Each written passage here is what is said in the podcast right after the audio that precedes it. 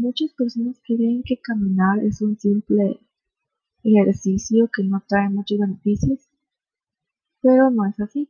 Hoy hablaré acerca de todos los beneficios o una parte de ellos que obtenemos al caminar. Primero que todo, disminuye el riesgo de ser hipertenso. Y para aquellas personas que padecen de hipertensión, ayuda a reducir eh, la presión arterial.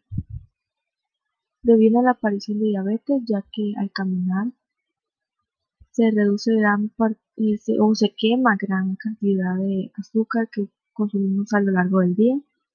Aumenta los niveles de vitamina D, ya que al caminar, ya sea de día, recibimos gran cantidad de rayos solares y eso ayuda a aumentar la vitamina D. Ayuda a perder el peso con unos cuantos minutos que caminemos, ya sea 20 o 30 minutos, se quema una gran cantidad de grasa. Caminar evita la obesidad y los depósitos de celulitis, ya que el exceso de grasa se va quemando.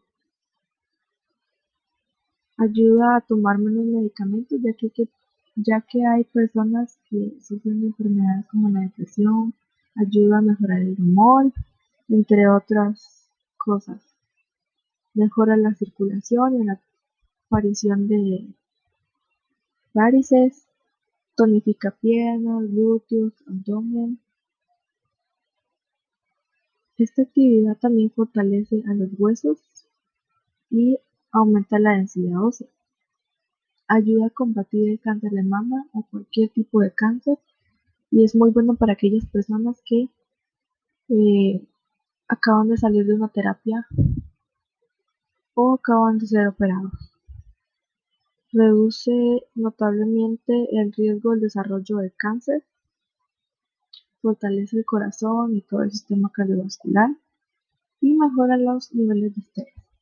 Ahora contaré mi experiencia. Últimamente he salido a caminar y me ayuda bastante, tanto para reducir el estrés como para bajar de peso.